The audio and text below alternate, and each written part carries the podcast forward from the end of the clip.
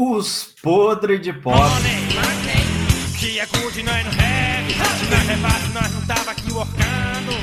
É nosso E aí, galera? Fala, galera. Esse período sabático tá demorando, hein? Quando foi o último, cara? Foi meio de dezembro. É, teve Natal, Ano Novo, Pois É, é. esse, esse justifica bem, né? galera ocupada se engordando. Parecia outra época, cara.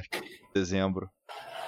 Mudou muito de lá pra cá. né? Mudou. O bola tá de barba, Pois é, velho, a galera mais gorda aí.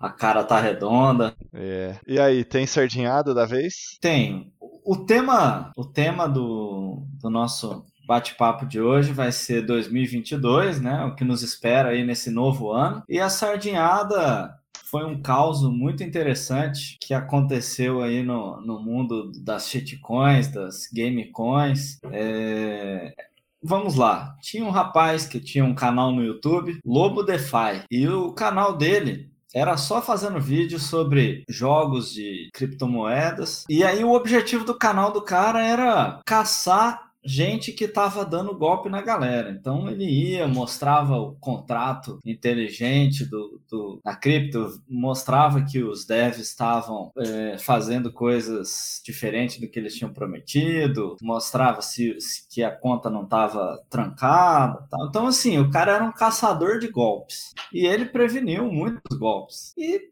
certo momento, né, ele ele falou, olha gente, tem alguns jogos aqui que para entrar tá muito caro. Eu vou fazer uma- um, um grupo, a gente faz uma vaquinha, vocês passam o dinheiro para mim, que eu compro lá no, no jogo, jogo o jogo e o lucro, o lucro é nosso.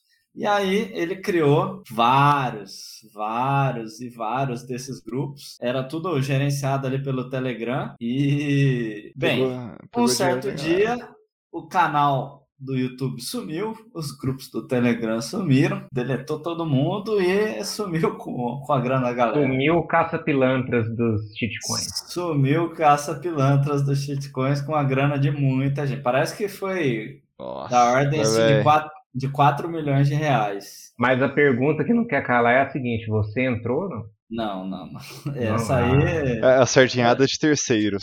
Essa, É, essa aí então foi é. só, só um caos muito bom, uma história muito boa que merecia ser contada. Se as pessoas tivessem realmente prestar atenção no que ele ensinava, né, no canal dele, possivelmente elas não teriam caído no próprio golpe que ele deu, né? É, e assim, muita gente demorou pra cair a ficha que o cara. Ah, mas Levou a grana. Porque a galera tinha uma confiança nele, né? Que ele era o cara bonzinho que falava contra os golpes e tal. Aquela E- de Cabo Frio lá, dos piramideiros de Cabo Frio, tem gente até hoje defendendo o cara lá, falando que, Pois é. que foi a justiça e a CVM que, que roubou o dinheiro deles, que não foi o cara. Mesma coisa com aquela pirâmide lá, Telex Free também. O pessoal fala que ah, o problema foi a justiça que impediu e aí eles não puderam receber o dinheiro. Os caras jogam essa lorota, né? E o povo compra, cara. Deve ser. É porque é a dor de perder, né? De forma estúpida. É a, é a âncora que fica ali, né? Mas, bem, esse foi um caso muito interessante. Foi quem tá por dentro aí do, das shitcoins, com certeza ouviu falar desse caso. Mas passando essa retrospectiva De dezembro De um- aí.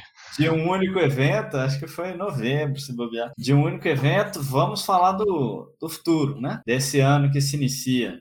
Pois é. Se é inicia com pandemia ainda, a É, sim. toda, matando menos, mas nas notícias não mudou nada. né? não, do mesmo jeito, né? Ainda estamos em, em Não, em, apocalipse. termos, em termos de jornal nacional, eu ainda tô me sentindo lá em maio de 2020, cara. Impressionante. Ah, é foda. Não, mas essa variante parece ser bem mais sossegada. É assim, não tô falando que não é, não tem risco nenhum nem nada não, mas ah, tudo que eu tô vendo é que ela transmite mais, mas a letalidade é bem menor. É. E a gente tem que entender que o Brasil é diferente desses países aí que tá pior, porque o brasileiro ele vacinou, né? Apesar de a gente ter vacinado mais tarde aqui, é, a maior parte da nossa população tá vacinada, o pessoal doa a cabeça, né? E, e tá mais protegido. Você vê que a letalidade em quem tá vacinado é bem menor. Exatamente. Então- A estatística tá mostrando aí, né, para quem quer ver que a- os casos de óbito é maioria não vacinado. Eu acho que isso aqui a gente vai tirar de letra, viu? Nos próximos meses, apesar apesar de ter que tomar o cuidado aí e evitar, né, o máximo que der de, de encontrar, fazer bobagem, É. né? Mas É, do- eu acho que nós vamos passar bem. Do ponto de vista econômico, acho que vai afetar ainda essas empresas de turismo, né, de eventos. Sim, cruzeiros sendo cancelados aí, né, por hora. Sim, é. Mas o grosso da economia já, já voltou ao normal, muitas empresas voltando presencial aí esse ano, universidades, escolas. Então, a tendência é as coisas voltarem ao normal esse ano. Eu, eu acredito que até o fim do ano vai estar vida, vida normal igual antigamente. Só em outubro desse ano que a gente tem um outro evento, ao menos nacional aí, que vai jogar o país no, no abismo de novo. né? Eu vou te falar que eu acho que não joga. Não... Cara, política pro Brasil é, é irrelevante. A gente sempre teve isso aqui, vai continuar tendo. Quer dizer, desde que virou democracia, a gente tem isso aqui, né? E é todo. De quatro em quatro anos a gente passa por isso aí, né? Apesar de que agora tá mais polarizado. Mas não acho que afete a economia, não. Afeta a sensação das pessoas com relação à economia, mas não acho que afeta a economia em si, os fundamentos econômicos. Mas é aquela história de que uma crise, uma crise pode tomar proporções aí muito grandes, é, baseada no mero sentimento de crise. É, tem isso, né? Corram pras montanhas, né? É. Todo mundo. Mas você acha que o povo tá correndo pras montanhas? Não tô vendo isso no dia a dia, Ah, não. não, não. É, mas eu vejo assim a política, né, e a questão eleitoral como mais um catalisador, né, de, de, de, é, notícias ruins, né, é, crises políticas, ou qualquer outro tipo de coisa aí que É, possa uma- acirrar os ânimos. Uma previsão que dá para fazer com, com bastante é, certeza é que noticiário vai ser quente. Vai. E o WhatsApp? E- O WhatsApp já começou já. É, pois é, esse ano, as piadinhas estão fervendo já, dos dois lados. esse ano a, a briga vai ser boa. A briga, em termos de briga mesmo, né? não de discussão saudável. É. Perda de Agressões amizades, não né? faltarão.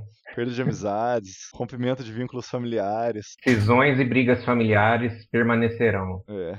Infelizmente. Mas aqui, vamos falar um pouquinho mais do que a gente gosta. Quer dizer, então, que esse ano a gente tem previsão de taxa de juros em alta É, o que voltou não foi só a pandemia, né? Foi a inflação também, né? Que e a voltou. Selic, que voltou atrás, né? voltou quente. É, parece que a Selic agora tá correndo atrás da inflação, né? Eles Tá injetaram, eles Cara, injetaram muita liquidez na economia. Esse, esse podcast lá no começo de 2021.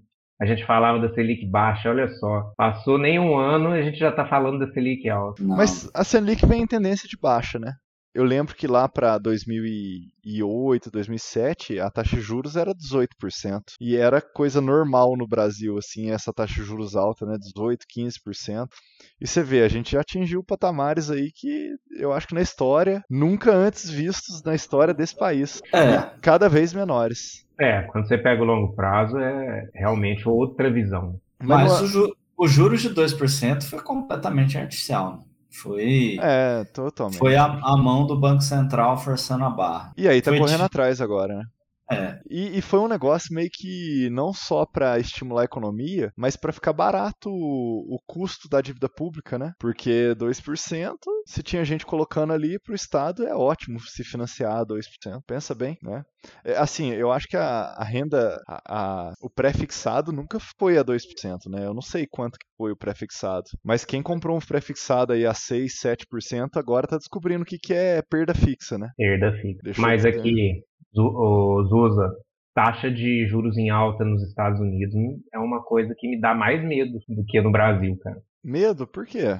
Cara, eu acho que assim, o, o, o pouco que, que sobe de juros lá já é o suficiente para tirar muito dólar de outros países, para levar muito dólar para lá. É, mas o E, que, que assim, muda? Pode ficar mais baratas as ações. Mas as Eu- empresas, por exemplo, que não estão financiadas, as empresas brasileiras, que não se financiam em juros americanos, tá bom. É a alta do dólar. O que me leva assim a ter É. mais medo é a alta do dólar, que já está com pressão, pressões outras, né? Muitas, inúmeras outras pressões de alta. Uma alta de taxa de juro lá é mais uma que Mais inflação pro Brasil, né, com alta do dólar. mais inflação, mais dólar caro é- tá foda de aguentar isso aí. É, por isso que deve subir mais ainda o nosso juros. Né? Possivelmente. É. Cara, você sabe que quando a gente estava começando lá a gravar nos primeiros episódios de 2021, né?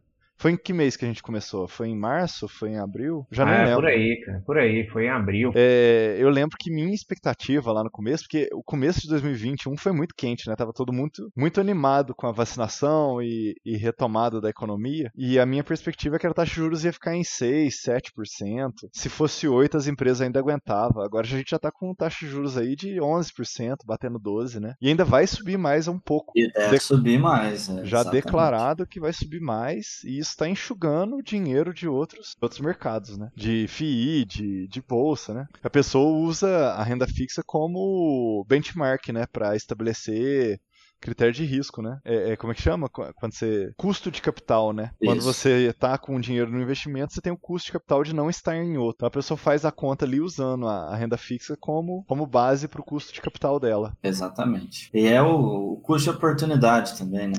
Custo de oportunidade. Pessoal. Isso, custo de oportunidade. Não, mas custo de capital tá certo também. É. Porque é, você tem que ter um retorno maior do que esse retorno da Selic. Né? Você pode pensar isso como custo de oportunidade de fazer um investimento é, livre de risco ou como o custo do, do teu capital de pegar o dinheiro emprestado para fazer render, você tem que render é, num juros acima desse que você é. pegou emprestado. Fato é que eu sinto que aqueles filhos da alta que a gente falou no, no outro podcast lá estão correndo pelas montanhas, cara. É, então. Estão fugindo. O pessoal tá, tá sentindo na pele o que, que é um período de baixa, né? É. E a é. gente não sabe quanto tempo vai durar. É, o último que eu vivi aí foram quatro anos. É. E dói. A gente pensa que é que nem né, a pandemia lá que foi três meses é sossegado, mas quatro anos dói. Você começa a questionar a tua, tua essência vital. questionar a sanidade. Sanidade. É, quando você pensa que tem negócios que vão ser afetados aí por anos a FI, por exemplo, universidades. A pessoa deixou de entrar no curso por causa da pandemia. É, é menos alunos durante cinco anos, né? Aquele ano lá, aquela turma que vai avançando é uma turma com pouco aluno, né? que é uma perda de receita se propaga no tempo. Se propaga no tempo, né? Provavelmente não, não vai ser só o ano passado, né? Esse ano aí deve ter ainda uma, uma taxa de matrícula menor que um ano sem pandemia. Então, o pessoal migrou para online, né? Migrou para online pesado, mais barato, é, o pessoal viu que funciona, né? Também. Uhum. É, diploma lá, tal. Galera que é o diploma. Deve ser pior pro relacionamento, conseguir emprego depois, né? Sei lá como é que. Se isso interfere muito também. Mas eu tô muito positivo pra 2022, cara. É, a gente tava falando mais cedo aqui, né? Sobre a economia. Eu não vejo a economia indo mal como, como estão cantando que está indo, né? Mesmo os resultados das empresas que a gente estudou aí desses últimos trimestres. Resultados muito bons, né? A maior parte, pelo menos o meu cotidiano aqui, o que eu tô vendo no, no dia a dia é uma economia efervescente, assim, tá? pessoal comprando, gastando, inclusive com banalidades, né? Futilidades aí, e, e um gasto expressivo, apesar do aumento de preços, né? Acho que tá tendo um achatamento aí, né? Que a gente comentou. Os mais pobres ficando mais pobres, os mais ricos com, com gastos bons ainda, assim, né? É, alta renda tá, tá fervendo na economia. Consumo enorme, cara. E, e é o que a gente vai ver aí, né, na, na, nos próximos dias aí. Acredito que a gente deva soltar no canal aí estudos, né, da, da análise dos resultados anuais de algumas empresas e ah, a gente vai ver aí como que foi um 2021 aí para muitas empresas e como que vai começar aí um 2022, né, um primeiro trimestre. Eu eu também tenho esse sentimento que a economia ela, ela não está nessa crise se fala, né? a gente não está negando que o país esteja em crise, existe uma crise enorme, porém isso não, não se refletiu tão é, pesadamente na economia, é, como se realmente o, a, a, a parcela da população que tem recurso que está consumindo, está consumindo demais, tá? Né? A gente não vê assim aquela aquela miséria no, na, na, no comércio, aquela... não, pelo contrário, a gente vê a rua cheia de gente. Ou seja, o pouco dinheiro que se tem tá, tá, tá sendo gasto e tá tudo circulando, enfim, né, com muita inflação, com, com alta de preço mesmo e toca o barco. O que não quer dizer que as ações vão subir de preço, né? É, a gente falou, alta de taxa de juros, galera vendendo as ações para comprar renda fixa. Imagino que... Eleições, Eleições, enquanto, especulações aí enquanto muito continuar subindo taxa de juros, eu imagino que a bolsa continue caindo. É, e tem setores mais sensíveis também. né? Por exemplo, construção civil.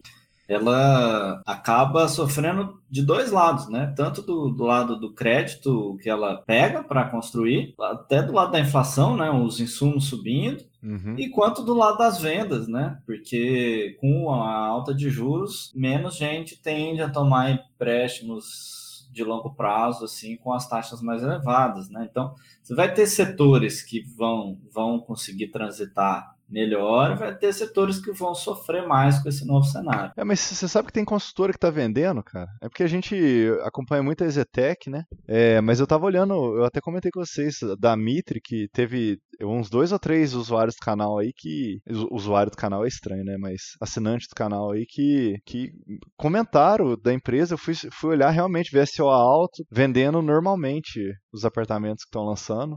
Tem uma, uma margem ref, né? Eles chamam de margem ref, que é a margem de expectativa deles, maior do que a margem atual, margem bruta. Então, estão conseguindo vender e repassar os preços. Então, sei lá também, sabe? Às vezes a gente tem que procurar mais, achar melhor o que que tá dando certo, o que que não tá, né? E outras coisas, por exemplo, o pessoal tá precificando que as empresas de crescimento não vão crescer. Aí você olha o guidance da, da Pets, eles estão com 150 lojas abertas, eles têm um guidance de abrir mais 50 lojas nesse ano. Ou seja, um, um aumento de 33% aí só em crescimento de loja, fora maturação das lojas, né? Lojas Quero Quero é a mesma coisa. Guidance de abrir 70 lojas esse ano, que eu fiz a conta lá, dá tipo entre, entre 15% e 18% de aumento também, só de abertura de loja, sabe? Mesmo e, e venda continuando vendendo, né? As mesmas lojas. Então, assim, eu não, eu não tô vendo essa, essa frenagem no crescimento que a economia tá vendo, assim, né? Que que o mercado está vendo na hora de precificar as ações. Talvez um crescimento menor do que se esperava com uma taxa de juros de 2%, né? Mas a estrutura de capital das empresas está muito boa e, e o crescimento já está, a maior parte das empresas soltando guidance de um crescimento praticamente definido e eu duvido muito que elas não consigam cumprir o guidance, né? Eles estão sendo até conservadores nesses guidance deles.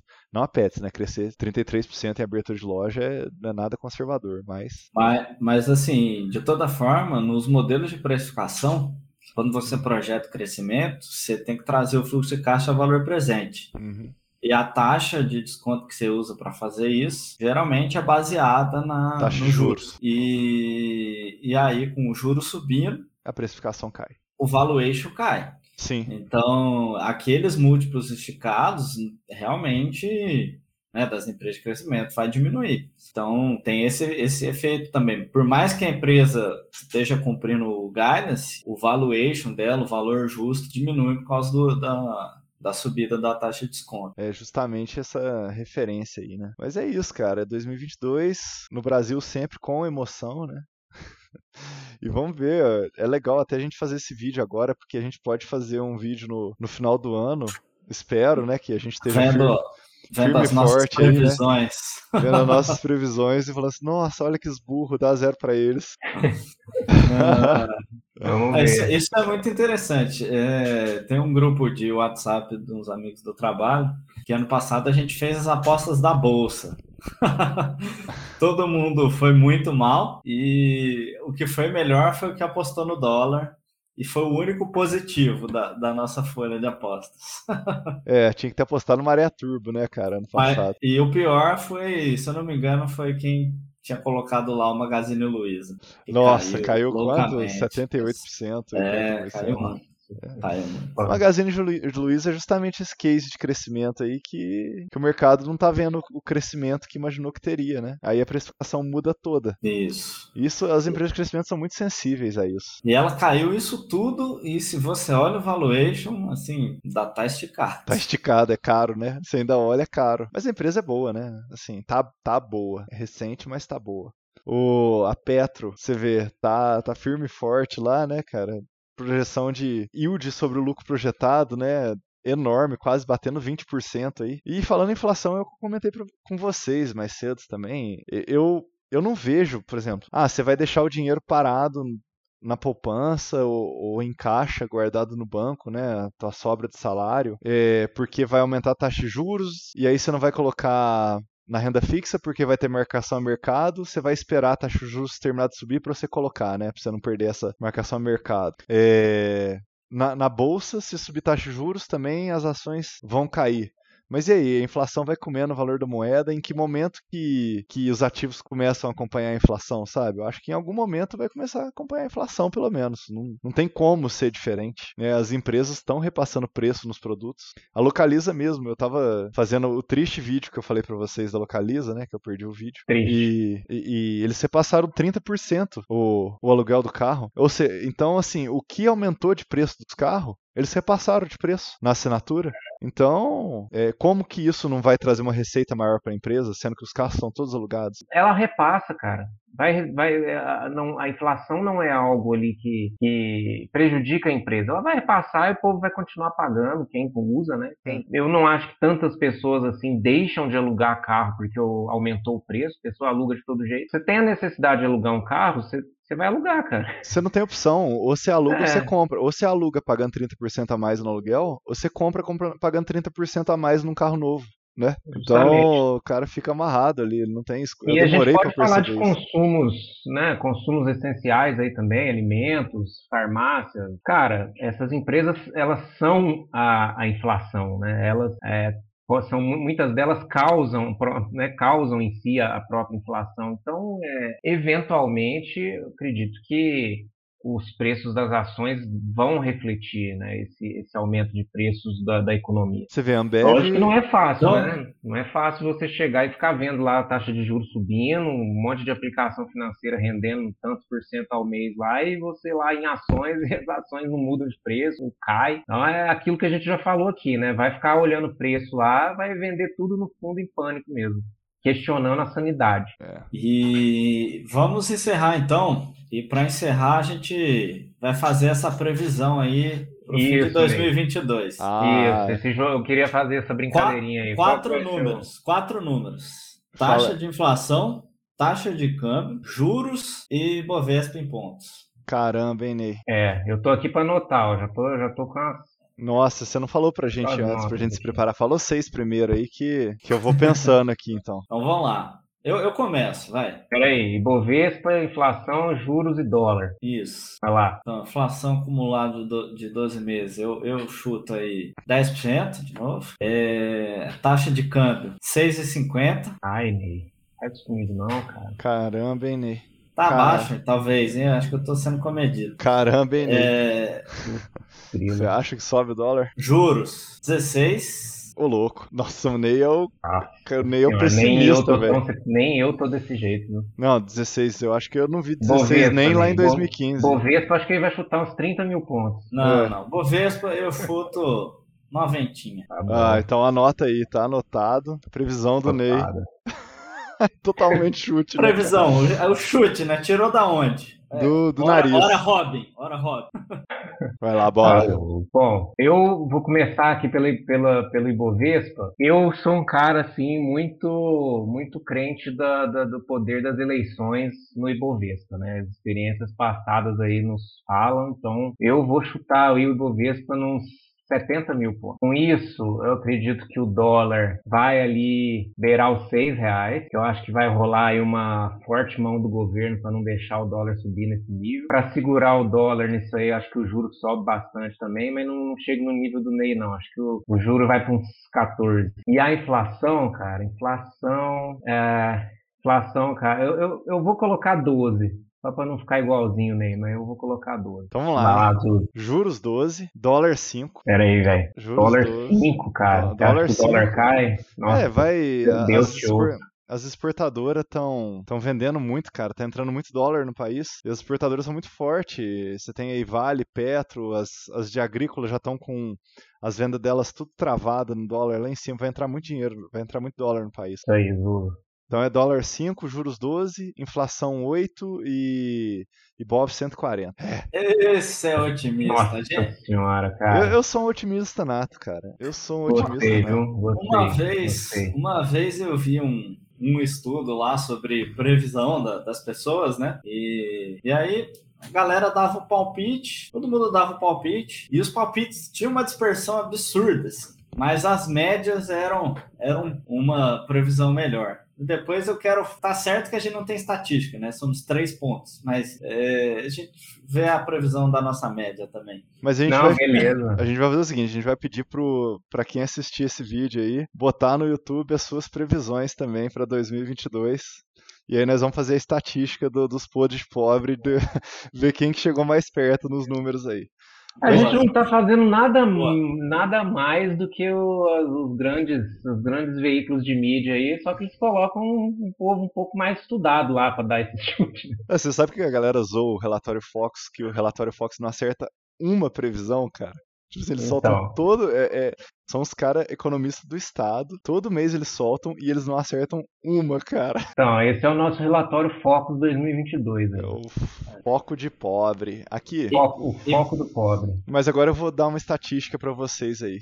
É, eu, eu vi na internet, né? Então deve ser verdade, porque se tá na internet é verdade. Mas é, anos eleitorais no Brasil, em média, a bolsa subiu. No, assim, é, não é em média, né? A maior parte dos anos eleitorais a bolsa subiu. O que vai, é muito contrassenso, né? Com a nossa visão de atual, né? De pessimismo É, com eleição, com que- política. Pode ser né? que historicamente o otimismo imperava nas eleições, né, cara? Que era a época de mudança e tal. Agora, depois que descobriram que pessimismo vende mais, meu amigo, pra mim eleição é só queda. Bom, gente, acho que é isso aí, né? Esse é o 2022 relatório foco dos podres de pobre. Aqui é o Bola. Aqui é o Ney. E aqui é o Zusa, e esses são os podres de pobre. Valeu! Assista Falou, sem galera. cortes no YouTube. Um abraço. Falou! Abraço.